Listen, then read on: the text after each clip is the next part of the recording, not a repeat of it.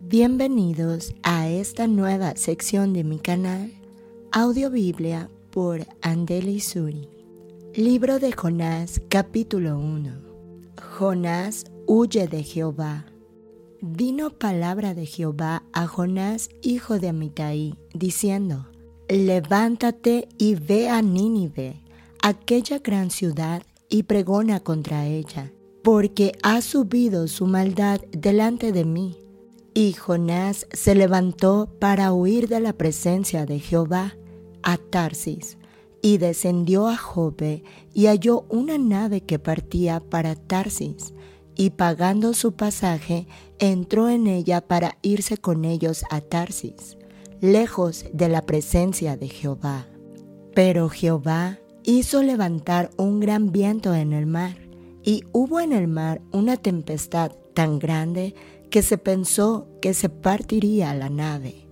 Y los marineros tuvieron miedo, y cada uno clamaba a su Dios, y echaron al mar los enseres que habían en la nave para descargarla de ellos. Pero Jonás había bajado al interior de la nave y se había echado a dormir. Y el patrón de la nave se le acercó y le dijo, ¿Qué tienes, dormilón? Levántate y clama a tu Dios. Quizá Él tendrá compasión de nosotros y no pereceremos. Y dijeron cada uno a su compañero, Venid y echemos suertes para que sepamos por causa de quién nos ha venido este mal y echaron suertes, y la suerte cayó sobre Jonás. Entonces le dijeron ellos, Decláranos ahora por qué nos ha venido este mal. ¿Qué oficio tienes y de dónde vienes? ¿Cuál es tu tierra y de qué pueblo eres? Y él les respondió, Soy hebreo y temo a Jehová, Dios de los cielos, que hizo el mar y la tierra. Y aquellos hombres temieron sobremanera y le dijeron, ¿por qué has hecho esto? Porque ellos sabían que huía de la presencia de Jehová, pues él se lo había declarado. Y le dijeron, ¿qué haremos contigo para que el mar se nos aquiete? Porque el mar se iba embraveciendo más y más. Él les respondió, Tomadme y echadme al mar y el mar se os aquietará. Porque yo sé que por mi causa ha venido esta gran tempestad sobre vosotros. Y aquellos hombres trabajaron para hacer volver la nave a tierra, mas no pudieron, porque el mar se iba embraveciendo más y más contra ellos. Entonces clamaron a Jehová y dijeron, Te rogamos ahora, Jehová, que no perezcamos nosotros por la vida de este hombre, ni ponga sobre nosotros la sangre inocente, porque tú, Jehová, has hecho como has querido. Y tomaron a Jonás y lo echaron al mar, y el mar se aquietó de su furor. Y temieron aquellos hombres a Jehová con gran temor, y ofrecieron sacrificio a Jehová e hicieron votos. Pero Jehová tenía preparado un gran pez que tragase a Jonás, y estuvo Jonás en el vientre del pez tres días y tres noches. Capítulo 2 Oración de Jonás Entonces oró Jonás a Jehová su Dios desde el vientre del pez y dijo, Invoqué en mi angustia a Jehová y él me oyó. Desde el seno del Seol clamé y mi voz oíste. Me echaste a lo profundo en medio de los mares y me rodeó la corriente. Todas tus ondas y tus olas pasaron sobre mí. Entonces dije, desechado soy de delante de tus ojos, mas aún veré tu santo templo. Las aguas me rodearon hasta el alma, rodeóme el abismo el alga se enredó en mi cabeza. Descendí a los cimientos de los montes. La tierra echó sus cerrojos sobre mí para siempre. Mas tú sacaste mi vida de la sepultura, oh Jehová Dios mío.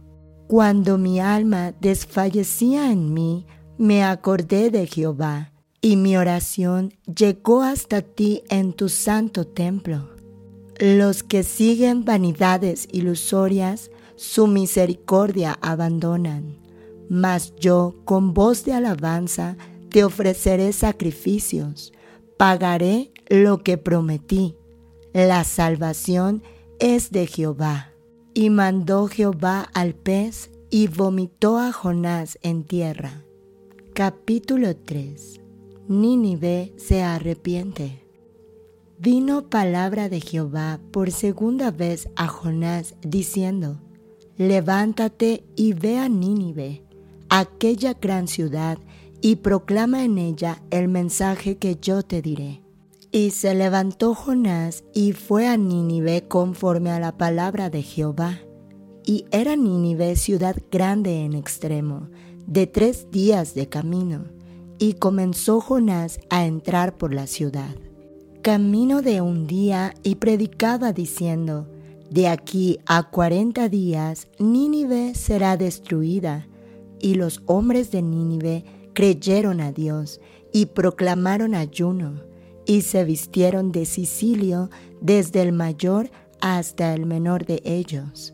Y llegó la noticia hasta el rey de Nínive, y se levantó de su silla, se despojó de su vestido, y se cubrió de Sicilio, y se sentó sobre ceniza, e hizo proclamar y anunciar en Nínive por mandato del rey y de sus grandes, diciendo, Hombres y animales, bueyes y ovejas, no gusten cosa alguna, no se les dé alimento ni beban agua, sino cúbranse de Sicilio hombres y animales, y clamen a Dios fuertemente, y conviértanse cada uno de su mal camino, de la rapiña que hay en sus manos. ¿Quién sabe si se volverá y se arrepentirá Dios y se apartará del ardor de su ira y no pereceremos?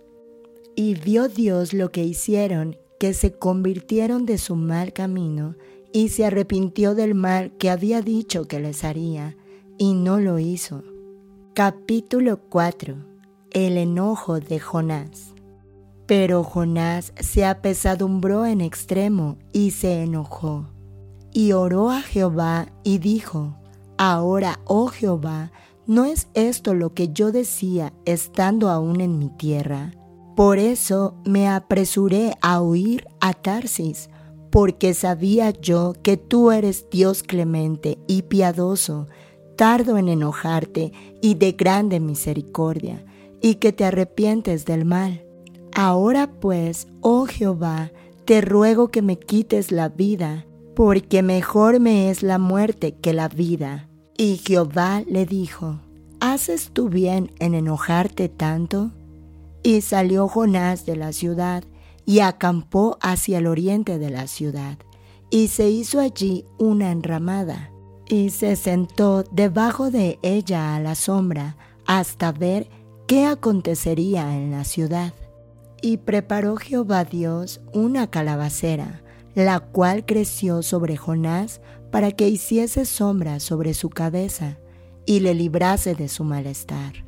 Y Jonás se alegró grandemente por la calabacera, pero al venir el alba del día siguiente, Dios preparó un gusano, el cual hirió la calabacera y se secó. Y aconteció que al salir el sol, preparó Dios un recio viento solano, y el sol hirió a Jonás en la cabeza y se desmayaba y deseaba la muerte, diciendo, mejor sería para mí la muerte que la vida.